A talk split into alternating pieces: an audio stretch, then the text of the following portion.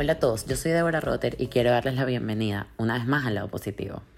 Lo advertí en una cápsula y finalmente llegó el día. Hoy vamos a hablar de feminismo y estoy emocionadísima. Y estoy emocionada porque siento que es un término que tiene una muy mala reputación. Estoy seguro que más de uno apenas escuchó la palabra o vio el, el nombre en la fotico, arrugó la cara y subió los ojos. Y sinceramente yo era así hasta hace poco. Veía el feminismo como algo súper radical, como una intensidad loca que da flojera conversar. Em, y claro, yo siempre creía en el poder de la mujer, en su capacidad, en que las mujeres debían tener las mismas oportunidades que los hombres. Eh, como que digamos que cumplía con todas las características necesarias para decir que soy feminista, pero no decía que era feminista. El feminismo no era lo mío. Me negaba a asociarme con este grupo. De verdad no sé por qué pero lo dejaba a un lado o decía que eso era para grupos de mujeres extremistas. No sé, o simplemente no, lo, no, no pensaba en eso. Digamos que no lo agrupaba en una categoría. Eh, en los últimos años tuve la suerte de permitirme conocer, o mejor dicho, redescubrir eh, el término, entenderlo. Y les cuento un poquito. Escribí junto a Vanessa Massimini, que por cierto es con quien hablo hoy, eh, un libro infantil que se llama Venezolanas que soñaron con cambiar el mundo lo hicieron. Y más que aprender las historias de las mujeres, más que entender los sacrificios y esfuerzos que hicieron para llegar a donde llegaron o a donde quieren llegar, porque muchas que todavía siguen haciendo cosas increíbles, y más que recordar lo capaces que somos los venezolanos, este libro nos permitió reencontrarnos con el término, eh, reconocernos a nosotras mismas como feministas y no solamente hacerlo, sino aparte decirlo con orgullo. Entonces, de alguna manera, nos hemos convertido como voceras eh, del feminismo a nuestra manera y queremos rescatar el término y apoyarlo con responsabilidad. Vane, además de ser mi amiga y coautora del libro que mencioné antes, es comunicadora con especialidad en periodismo, publicidad y relaciones públicas. Eh, y nada, junto a ella, estos dos años hemos reflexionado mucho sobre este tema, aprendimos eh, muchísimas cosas, lo que es. Y bueno, la conclusión, y me atrevo a citar en este momento a Chimamanda Ngozi Adichie, espero haberlo dicho bien, es que mm, todos deberíamos ser feministas. Entonces, bueno, que disfruten este episodio en el que hablamos sobre cinco mitos de feminismo y gracias por acompañarme nuevamente. Hola, Vane, qué emoción. Hola, Debo. No, en verdad que, o sea, mil gracias por invitarme a tu podcast que amo. Y, y no, qué felicidad este tema que vamos a hablar, que además me encanta porque siento como que lo he vivido demasiado contigo, ¿sabes? Como que lo hemos redescubierto juntos, entonces, bueno, para mí es lo máximo hablar de esto contigo. Claro, yo, yo desde hace tiempo quería hacerlo y no lo iba a hacer con otra persona que no fueras tú por eso, porque vamos agarradas de la mano debatiendo además todos los días, tipo, ¿viste esto? ¿Qué ganas? ¿Y qué opinas de, de esto que se dijo? Cosas que nos, nos damos cuenta en nuestro día a día. Estoy demasiado feliz. Yo, yo, quisiera, Vane, yo ya lo dije un pelín en la, en la introducción, pero que contaras un poquito por qué lo descubrimos juntas. Bueno, eh, bueno, mira, yo creo primero como que mi background en el tema, yo creo como que siempre he sido feminista, o sea, crecí en una familia donde como que siempre ve a mis papás que se apoyaban mutuamente en el trabajo, en la casa, se dividían tareas. Eh, por ejemplo, mi papá por muchísimo tiempo era el que me hacía la lonchera en la mañana para ir al colegio y siempre me hablaron como que de esos temas, ¿no? De independencia, de que podía hacer cualquier cosa, este, pero que era importante como que antes de casarme y eso que tuviera independencia económica.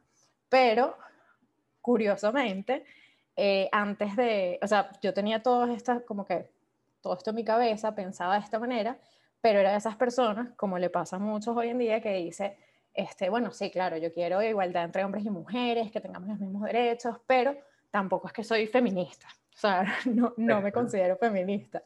Y ahorita me muero de risa porque, bueno, porque vivimos en un mundo tan machista que nos ha convencido de que la palabra feminista es un insulto y nadie, o sea, nadie quiere identificarse como feminista. Yo yo viví también como que este, viví varios años en España, que bueno, es un país donde están un poco más adelantados en el tema eh, que nosotros aquí en Latinoamérica. Y, yo me acuerdo que cada vez que escuchaba que sí, este, no, que en el Senado están discutiendo tal ley de igualdad de género, eh, o tal empresa tiene una política de igualdad de género, me parecía horrible. O sea, yo decía, no puede ser que nos traten a las mujeres como si tuviéramos una discapacidad y, que las empresas tengan como que cubrir esa cuota de mujeres. O sea, eso es algo que nos podemos ganar nosotras mismas. Pero yo creo que yo pensaba esto porque, bueno, yo tuve la suerte de no sentirme discriminada por ser mujer en el ámbito profesional antes de eso.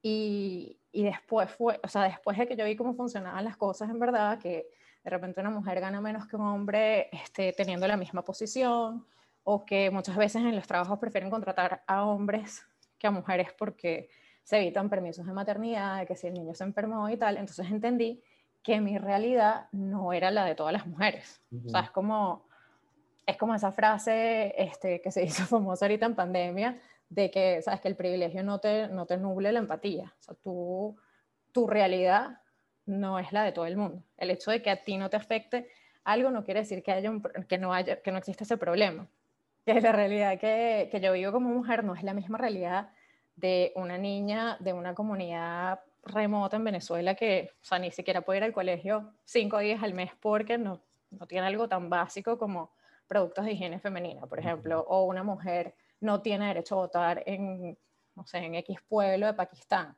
O sea, en esos dos casos es como más obvio el tema de la desigualdad y del machismo, pero también yo creo que es un tema que está tan socialmente aceptado que pasa todos los días, nos pasa a todos y nos parece normal. O sea, cada vez que alguien te hace un chistecito este, machista, esas de que Ay, las mujeres no saben manejar, o cuando te dicen que aquí es mujer, Ay, se tiene que arreglar más porque, conchale, no es nada femenina, o por otro lado te dicen que esta otra eh, fue la que, provoca, la que provocó que la agredieran porque se puso X falda. Este, o por el otro lado también, cuando te dicen que un hombre, este, no, que estas son cosas de hombres, o este macho que se respeta, no llora, ahí estamos haciendo eso, o sea, seguimos como encasillando a la gente eh, de, acuerdo, de acuerdo a su género. Entonces, bueno, con todas estas cosas me empecé a dar cuenta de que, de que, o sea, de que las palabras en verdad sí tienen mucho peso, aunque parezca una tontería lo de los chistecitos, y, bueno, y, la verdad, el gran, como que la gran revelación para mí fue cuando fui mamá, porque entonces ahí me di cuenta que, o sea, que sí, todo lo que le decimos a los niños importa, ¿no? Desde chiquitos. O sea, estamos acostumbrados a que los varones desde pequeños los criamos como que tienen que ser firmes y tienen que ser, tener una autoestima y una, o sea, y como mucha confianza en sí mismos. Y, y se les dice que, bueno, habla como un hombre, pero a las niñas es todo lo contrario, es como que tienen que ser amables, tienen que ser tranquilas, se les dice como que, no, las niñas mandonas se ven muy feas, y entonces con eso crecemos y, está presente todo el tiempo, o sea, los hombres, los hombres son jefes y las mujeres son unas mandonas, ¿no? Los hombres son fuertes y las mujeres son frías. Este, se puede ser ambicioso cuando eres hombre, pero una mujer es una calculadora. Entonces, estas son las cosas que dije, no, o sea, yo no quiero que mis hijas crezcan así, ni que les digan que pueden hacer o no pueden hacer esto. Eh, y bueno, y obviamente con todo el tema de, del libro de venezolanas que nos expuso, yo creo que teníamos las dos como que la idea de que, de que fuera una manera de empoderar a nuestras hijas, pero no nos dimos cuenta de todo lo que nos iba a cambiar como personas y de todo lo que íbamos a aprender en el camino sobre estos temas. Es que yo te digo, yo era, o sea, me, me sentía más identificada más al principio cuando dijiste como que yo creía que las mujeres, ¿sabes? Éramos igual de capaces que los hombres, que las mujeres tenemos, deberíamos tener las mismas oportunidades. O sea, yo, tipo, ¿qué es para mí feminismo? Yo creía en todas esas definiciones. Ah, pero yo no era feminista. Porque tiene, o sea, y creo que el, el machismo obviamente ha hecho que uno le agarre como odio, por decir de alguna manera, la palabra o rechazo a la palabra, pero también creo que hay ciertos grupos extremos que, digamos, perjudican, o sea, no sé si perjudican al movimiento, pero no son las únicas personas que pertenecen al movimiento. Claro. Entonces, eh, en el momento que sacamos el libro, y la verdad es que yo lo hice, o sea, como que ni siquiera lo veíamos como algo feminista. Yo me, o sea, yo me acuerdo que cuando lo sacamos ni siquiera lo veíamos como algo feminista. Y a medida que fue pasando el tiempo y la gente nos asociaba con eso, es que nosotros íbamos cayendo en cuenta. Y, y, es como todo, tipo que escuchas una vez una canción y después la empiezas a escuchar en todas partes. En el momento que te empiezas a fijar en esas cosas, ves demasiadas sutilezas. O sea, por ejemplo, yo te contaba el otro día que fuimos a un cumpleaños, había una niñita, habían unos ninjas. Entonces, todos eran ninjas, menos la niñita que el, que el señor ninja disfrazado le decía, princesa, ¿y tú qué quieres ser? Pero a lo mejor quería ser era, era una ninja. Claro. No, una princesa, y a lo mejor el que le decían ninja quería ser era un pirata. ¿Entiendes? O sea, no es, no es cuestión de que la niña no pueda ser princesa, es que también pueda ser ninja.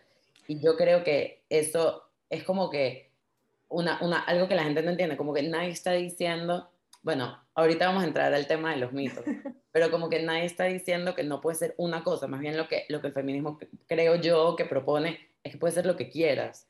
Totalmente. Y eso, entonces te quería preguntar, como que para definirlo así como una palabra, ¿cómo definirías tú el feminismo?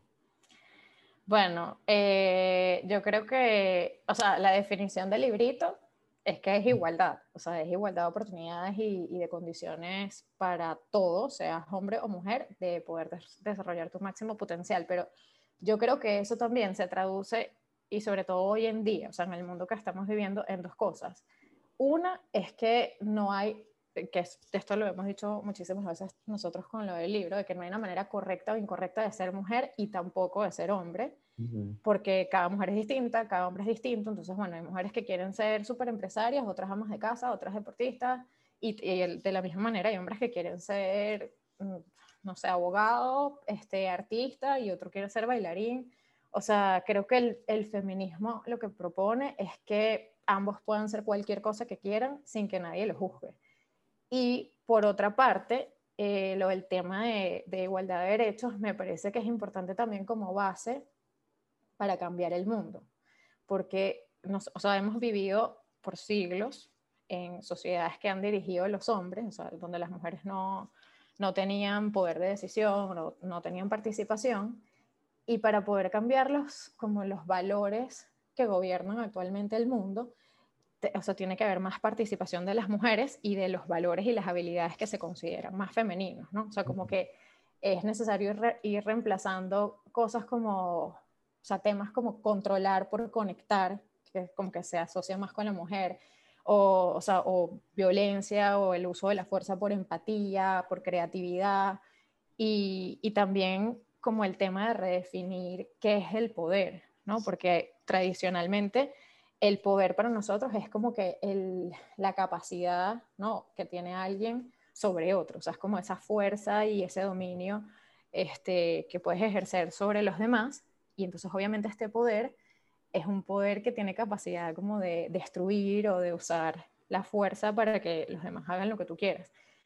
Por eso es que las grandes, los grandes problemas del mundo se han resuelto con guerras. Entonces, si queremos cambiar eso, o sea, esa dinámica en la que vivimos en el mundo, hay que empezar entonces a promover más que poder, empoderamiento, que también es otra palabra que todo el mundo le huye, que hay empoderamiento, no quiero saber nada, pero, o sea, empoderamiento porque hay que llamarlo de, alguna manera, no solo el tema de, de, o sea, de darle participación a quienes no han tenido nunca participación y han estado al margen, sino es también como el poder de, de tu poder ser, ¿no? O sea, como de ser más allá de los estereotipos y de lo que te dicen que debería ser. Y ese sí es un poder como para hacer crecer, para crear puentes, para construir. Entonces yo creo que hoy, más que nunca, el feminismo es para nosotras las mujeres como que poder encontrar esa voz en un mundo que de verdad necesita la influencia femenina. Sí, total. Y también un poco lo que, lo que tú decías antes, que en muchísimos países, o sea, porque uno a lo mejor lo compara con Estados Unidos, lo compara incluso con como que las clases más altas de ciertos países, pero en muchísimos países todavía se está muy crudo en temas súper básicos.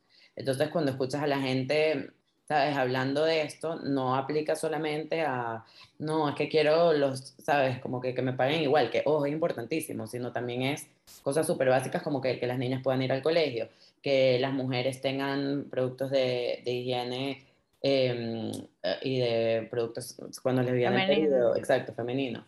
Eh, que, o sea, a uno se le olvida como que ese norte, ¿entiendes? Que las niñas tengan derecho a educación sexual y que puedan decidir cuándo hacer su familia y cuándo no.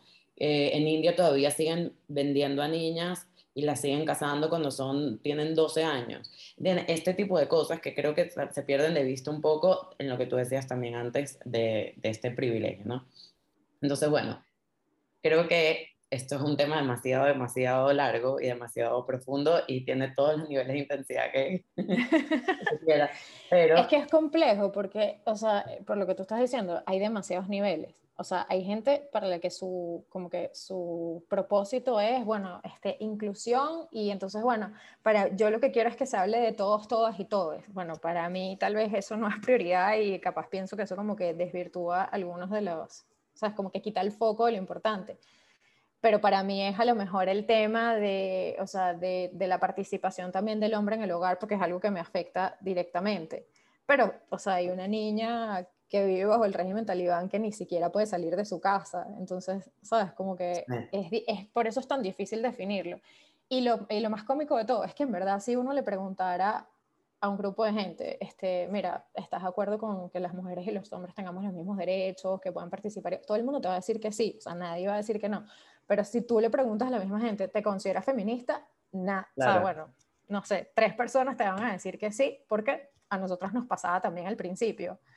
Entonces, nada, en verdad somos, o sea, la gente, todos somos feministas, nos gusta reconocerlo o no. Total.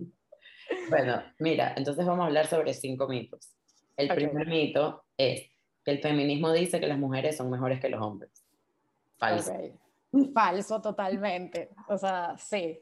Y esto es algo que siempre, como que la gente que, ese término que, que me toca está de moda, que no, las feminazis, ¿sabes? Como que, que solo quieren los derechos de las mujeres, que quieren como que, este, como que perjudicar al hombre.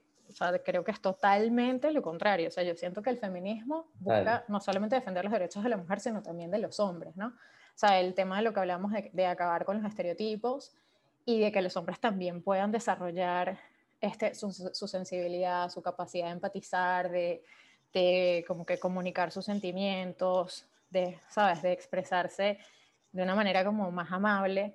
Hay dos cosas que, que, o sea, que he leído como recientemente que me dicen que, bueno, que obviamente el, o sea, lo que busca el feminismo es complementar ambas este, maneras de ser y de pensar. ¿no? O sea, una, eh, Elizabeth Lesser, que también hemos hablado full de ella, este... Todos los días bueno, la amamos, sí, exacto. Este, bueno, ella cuenta que antes se creía que la respuesta de los humanos ante como situaciones de estrés era o luchar o huir. Y después, de, o sea, y, hubo una investigadora de, de apellido Taylor que hizo su propio estudio porque ella decía que no se identificaba con ninguna de esas respuestas, o sea que ante una situación de estrés ella no reaccionaba así. Y entonces después como de analizar todo, se dieron cuenta que es que esa es la respuesta que dan los hombres ante una situación de estrés, pero que las mujeres reaccionan totalmente diferente y su manera de reaccionar ante el estrés es o tratar de cuidar de los suyos, o sea, de, de su familia y de su entorno, o buscar hacer amigos, ¿sabes? Como tender puentes. Entonces no quiere decir que luchar este, o, o, irse esté mal y que el otro esté bien, sino que son maneras distintas de ser, o sea, y que las dos se pueden complementar. Otro estudio que eh, leí también hace poco, ni siquiera me acuerdo ahora dónde fue que lo leí, te lo debo, pero después, pero dice que, dice que las mujeres este, y los hombres, o sea, la manera en la que pensamos, como que la estructura mental, es diferente. O sea, las mujeres como que buscamos datos, información, tratamos de analizar a ver como que los patrones que se repiten. Eh, es como que quieren ver el cuadro completo desde afuera y entonces eso lo llaman como que pensamiento de telaraña. y, el, y los hombres, todo lo contrario, van directo al grano. O sea, se enfocan como que en lo que les parece más importante, ta, ta, ta, y, es un, y ese es pensamiento lineal. Y es lo mismo, o sea, no es que uno sea mejor que el otro, son diferentes, pero imagínate qué chévere si ante cada problema que haya en el mundo, ante cada situación, se buscara soluciones entre los dos. ¿Sabes? Es como que, mira, podemos ir así directo al grano. Ah, no, pero también podemos analizarlo. ¿Sabes? Es como que yo, o sea, yo creo que en verdad el feminismo no busca, o sea, no dice que las mujeres sean mejores que los hombres, sino que nos podemos complementar, que, que, o sea, que nuestra opinión es tan válida como la de los hombres y que además nos puede ayudar a crecer como, o sea, como mundo, como sociedad. Ok, el mito número dos es el que solo las mujeres pueden ser feministas. Y bueno, creo que ya hemos explicado que es totalmente falso. O sea, feminista para mí es cualquier persona que esté de acuerdo con que las mujeres eh, pueden aportar, que las mujeres merecen la misma oportunidad, de, sí, las mismas oportunidades que los hombres, que merecen los mismos derechos, que pueden ser lo que quieran ser y que su trabajo vale igual que el de un hombre.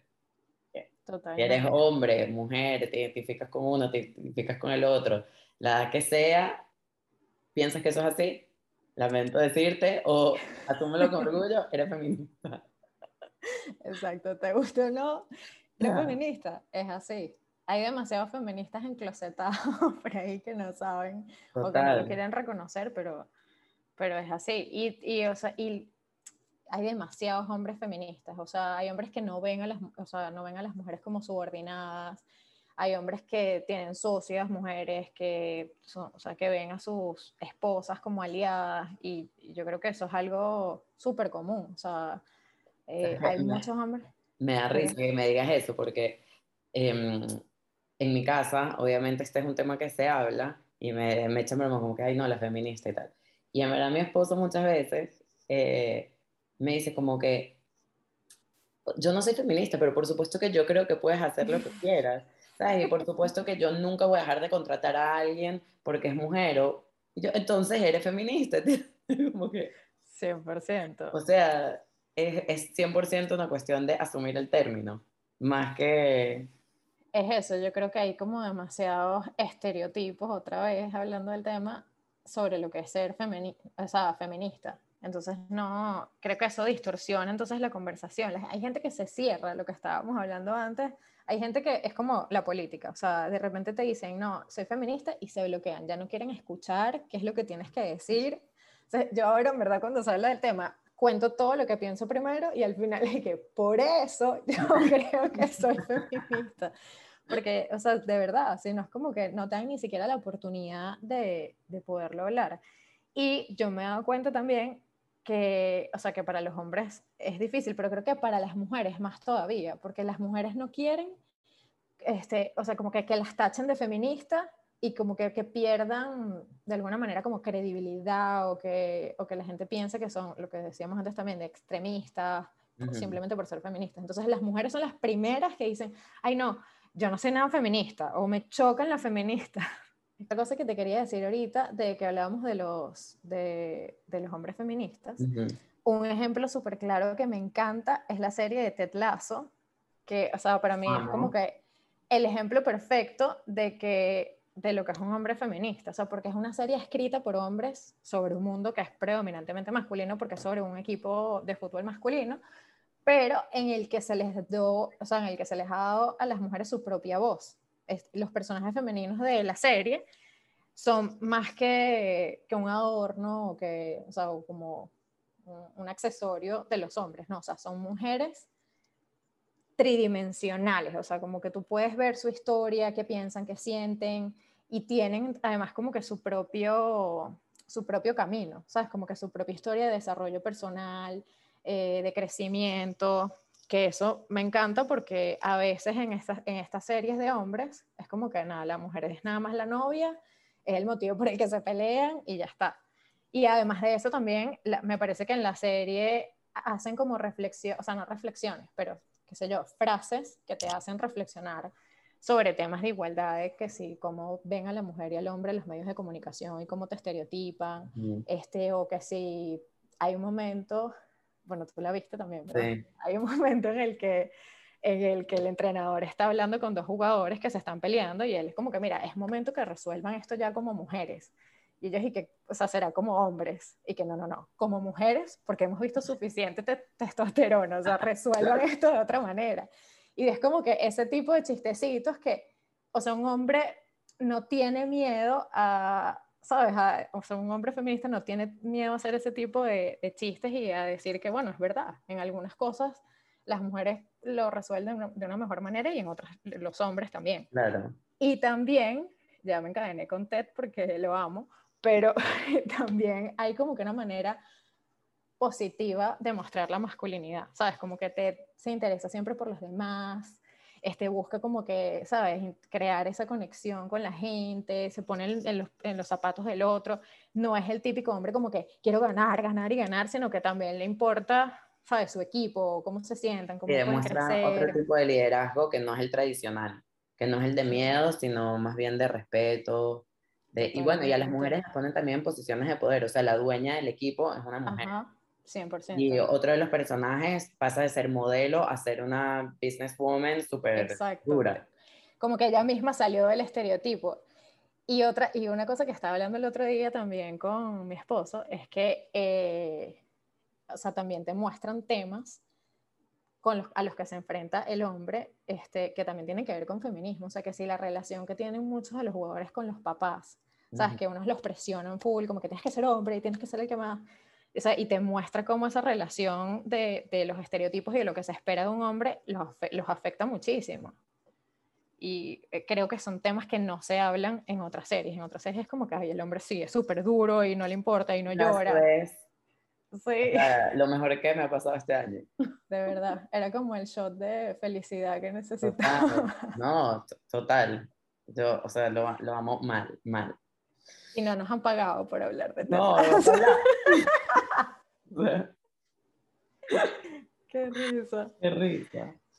Y mm, bueno, entonces, el mito 3 es que el feminismo es un movimiento extremo y violento. No. Sí, que ya, dijimos nada que ver. Sí, nada que ver. Pero, eh, o sea, sí creo que hay que agregar ahí a eso que tampoco ser feminista es ser desarreglada, que tampoco ser feminista es eh, ser una intensa loca que nada más habla de eso y, ¿sabes? Se pone agresiva. No, hay todos los colores, hay todos los matices, podrás conectar a lo mejor con una, ¿sabes? Dentro del espectro podrás conectar con algunas partes más que con otras, pero no sé, creo sí, yo creo, creo eso también. Es como, o sea, en todo movimiento, en toda corriente, siempre hay demasiada diversidad de opiniones este, después, ¿no? Sabes, como que cada quien siempre va a haber gente más radical, o sea, en cualquier religión hay una parte radical, en cualquier movimiento político hay una parte, o sea, hasta en los equipos de fútbol que estábamos hablando ahorita, siempre están que sí, los ultra, de no sé dónde, o sea, como que gente que es más radical y eso no define al conjunto. O sea, no se puede decir que porque haya este, mujeres que, nada, su manera de reivindicar el feminismo es decir, no me voy a apilar más, eso, eso no, no, quiere decir, a todas las feministas, eh, para ser feminista no te puedes depilar, no. O sea, como que nada, y de todo. Ajá, este punto, el cuarto, eh, me, llega además al corazón por algo que nos pasó, eh, que es que el feminismo no apoya a madres y mujeres que quieren quedarse en la casa cuidando a los hijos. Y digo que este nos afectó porque, voy a contar la anécdota. Okay. Eh, nosotros con el libro de venezolanas que soñaron con cambiar el mundo, bueno, hablamos de feminismo, hablamos de inspiración, de puede ser lo que quiera hacer, y en un Día de la Mujer hicimos como un template donde podías nominar a personas que admirabas. Y nominaron a una persona que se dedica a dar clases como que de, de lactancia y de, mm, no sé, de, de cosas de bebés, básicamente. como, como agruparlo. Eh, y esta persona, no voy a decir que fue personal hacia nosotros, pero digamos que fue el mismo día que esto pasó, eh, como que se empezó a quejar de que qué ganas que ahorita como que le venden a las niñas que pueden ser lo que sea, que pueden ser astronautas, que pueden ser pilotos, que pueden ser todo, y que se olvida el rol más importante de la mujer, que es ser mamá, que es criar a las generaciones futuras y eso. Y de verdad, o sea, me, me, me dio en el corazón este comentario, no por mí, sino por ella. O sea, porque me, me cuesta demasiado entender que lo que se plantea no es que no puede ser eso, es que puede ser eso, pero aparte puede ser otra cosa. O sea, nadie le dice a los hombres tipo, tú nada más puedes ser papá. No, y a mí también me pegó personalmente eso porque, o sea, yo me estoy dedicando a mis hijos ahora 100% y, y, y me considero súper feminista y más bien creo que ahora tengo el súper trabajo y responsabilidad de crear a mis hijos feministas también. O sea, y de hablarles de temas de igualdad y de ser ese ejemplo que tal vez no lo vayan a tener en otro sitio. Eh, y, eh, o sea, que me digan a mí que por quedarme en mi casa no soy feminista, es como que no, o sea, no, una cosa no puede quitar la otra. Yo creo que, El, perdón, además que lo que, justamente lo que, lo que esto todo promueve es como que en verdad puede ser lo que quieras. Si tú te quieres quedar en tu casa si tú quieres nada más ser mamá, es espectacular y te felicitamos. Pero no por ser mujer quiere decir que no puedas tratar de ser CEO de una empresa. Que no por ser mujer no quiere decir que no puedas ser un artista que quiera pasear por todo el mundo. Y lo hablamos incluso, o sea, con, con el tema del libro, que, o sea, que tú comparas, por ejemplo, eh, artistas, o sea, lo, justo lo hablamos con venezolanos porque es lo que estamos haciendo, pero artistas como Soto, artistas como Cruz Diez, versus una Lía Bermúdez, que obviamente eh, digamos que en cuanto a talento son muy, o sea, muy parecidos, cada uno con su estilo. Y ella tuvo que sacrificar mucho, ¿entiendes? Ella tenía su familia, tenía, em, tenía un esposo, tenía, y no se pudo permitir viajar a París y hacer muchísimas cosas, o ella lo eligió así. A lo mejor no es que no, lo, no se lo permitió, sino que ella lo eligió así. Y las mujeres a veces tenemos como unas cargas adicionales que muchas veces no se ven, o sea, los sacrificios que tenemos que hacer, incluso por algo, hasta diría natural, como que aunque, aunque yo tenga a alguien que pueda cuidar a mis hijos todo el día, aunque yo tenga a alguien que, cuando mi esposo me dice, ok, ahorita yo soy el que va a llevar a los niños todo el tiempo al colegio, ahorita yo soy el que va a ir a los, a los actos, no sé si eso es lo que yo quisiera, ¿entiendes? Pero eso no quita que yo le quite la oportunidad a alguien de que si quiere ser así lo haga. ¿Me explico? Sí, totalmente. es que, o sea, yo como que creo que la idea es lo que tú estabas diciendo antes de que o sea, de que uno pueda decidir lo que quiere hacer o lo que quiere hacer también, porque la única manera de realizarse como persona no es el trabajo, o sea, hay otras maneras también de, de sentirte pleno como persona. Entonces, yo creo que normalmente escuchamos, o sea, normalmente es verdad, escuchamos que los mensajes feministas hablan de que la mujer este, puede llegar a puestos de liderazgo, que, este, que tiene que eh, avanzar en carreras que están ocupadas por hombres, pero porque esos son los terrenos donde hay que ampliar la participación de la mujer. O sea, ya tradicionalmente la mujer ha estado como relegada al ámbito del hogar eh, sin tener derecho a decidir. Entonces, el feminismo es poder escoger tu propio camino. Si el tuyo es dedicarte a la crianza de tus hijos, buenísimo, eso no te hace menos feminista.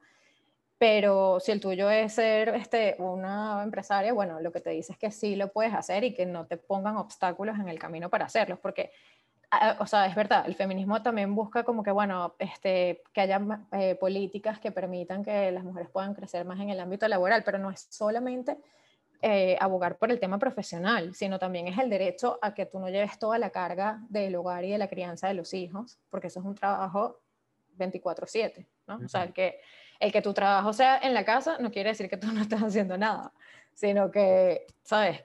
tienes también derecho a tomar decisiones de, o sea, de tu familia y tienes derecho a recibir también ayuda, a que de repente un día tu esposo haga la cena o le cambie el pañal a tu hijo. Entonces yo creo que este feminismo, nada, feminismo es como que, que podamos decidir, que podamos escoger. O sea, en mi caso personal, que también esto lo hemos hablado mucho, de yo quería, o sea, yo me imaginaba siempre que iba a ser mamá eh, súper trabajadora, ¿sabes? Como que corriendo entre reuniones con teteros y pañales y, y entonces ir a buscar a los niños en el almuerzo, o sea, me veía demasiado así y no pude. O sea, yo, quería, yo quería eso, eso era lo que tenía en mi cabeza y no pude porque cuando llegó el momento de volver a trabajar me sentí horrible. O sea, yo pasaba todo el día literalmente llorando, pegada a las cámaras que tenía en la casa para ver qué estaba haciendo mi hija y me di cuenta que yo, le, o sea, estaba sufriendo, yo, le estaba, yo estaba pasando mi día eh, en el trabajo para pagarle a una persona que hiciera lo que yo quería estar haciendo, que era estar con mi hija. Entonces no tenía sentido. Y yo tuve la gran suerte de que, o sea, pude contar con el apoyo de mi esposo, que además tuve la posibilidad en ese momento también como de hacer consultorías en mi casa y tal, y decidí dejar mi trabajo. Pero fue una decisión horrible también. O sea, a mí me costó muchísimo y creo que todavía estoy como en un proceso de asimilarlo porque yo me sentía como que estaba defraudando a todos los que me dijeron que tenía que ser una mujer independiente del siglo XXI, este, que, o sea, que yo sentía que lo estaba haciendo mal, porque sea, ¿cómo es posible que yo no pueda ser esa supermujer que te dicen que puede ser? ¿Sabes? Porque no puedo ser supermamá profesional, este, esposa, hija, amiga, eh, que además tengo que amanecer impecable en la mañana, ocuparme de la casa, eh, cocinar saludable, son demasiadas cosas. O sea, eso tampoco es realista. Yo creo que, nada, o sea, ser mujer es ser lo que somos. O sea, no hay que cumplir ningún estándar, eh, ninguna expectativa. Y que cada uno lo hace a su manera. No hay una manera de serlo. Exacto, y no hay que demostrar nada tampoco, o sea, tampoco hay que convertirse en un referente de nada. No es como que, ah, bueno, ahora tienes que ser, o sea, antes le decían a nuestras abuelas que, que se quedaran en la casa, este, porque bueno, porque ahí era donde les tocaba estar, pero ahora también nos dicen que, o sea, que, que hay que hacerlo todo y que hay que ser super mujer, eso tampoco es realista, o sea, yo creo que eso tampoco es feminismo, o sea, feminismo es que tú puedas decidir qué es lo que quieres hacer eh, y que no, que no haya un estereotipo al respecto y que nadie te vaya a juzgar por eso, o sea, libertad de escoger. Total, bueno, y eso creo que lleva perfecto al, al mito 5, que es que el feminismo quiere romper con todos los roles tradicionales, que es justamente lo que estabas diciendo. Y, y, o sea, yo lo que quisiera agregar también es que muchas veces se habla del momento en el que uno trabaja, ¿verdad? Eh, o en el momento en el que uno ya como que creció, creció entre comillas y quieres tener tu casa. Pero también creo que empieza mucho antes. Em, o sea, y, y, parte de la idea del libro es esa, ¿no? Como que mostrarle a, niños y a niñas que pueden ser lo que quieran desde chiquitos. O sea, por ejemplo, que si quieres ser mujer, puedes ser física, puedes trabajar en la NASA, puedes ser deportista, también puedes ser Miss. ¿Entiendes? Y como que darles esa posibilidad, porque obviamente, el, ponte, e, en el momento de trabajar en el mundo de las ciencias van a haber menos mujeres si nunca lo estudiaron, si nunca se interesaron en eso. Y, mm, y justo el otro día escuché Em, como una entrevista, que, o sea, se me juntaron los mundos horribles, que es Esther Perel y Brené Brown. Eh, en la entrevista que le hace Brené Brown a ella, si la pueden escuchar, el podcast es increíble. Que ella, o sea, Esther Perel le, le, decía, y, y conecté demasiado con eso, que los roles tradicionales, mientras te sirvan, está bien. Nadie te dice que hay que romperlos, nadie te dice que tienes que dejar de hacerlos. Pero si no te funcionan, también está bien.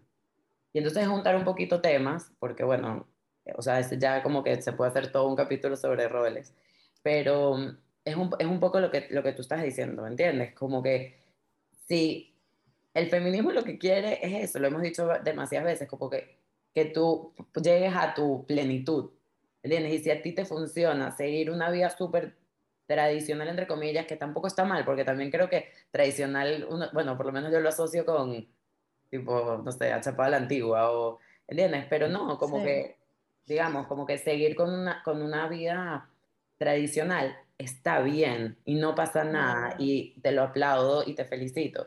Y si no quieres y quieres ser una super mamá trabajadora que corre todo el día, también está bien. Y si quieres ser, ¿entiendes? Un hombre que se queda en la casa, también está bien pero que nada, o sea, que nada te limite, ¿entiendes? Y, y, la, y yo quiero demasiado que la gente entienda que por lo menos así es el feminismo a nuestra manera.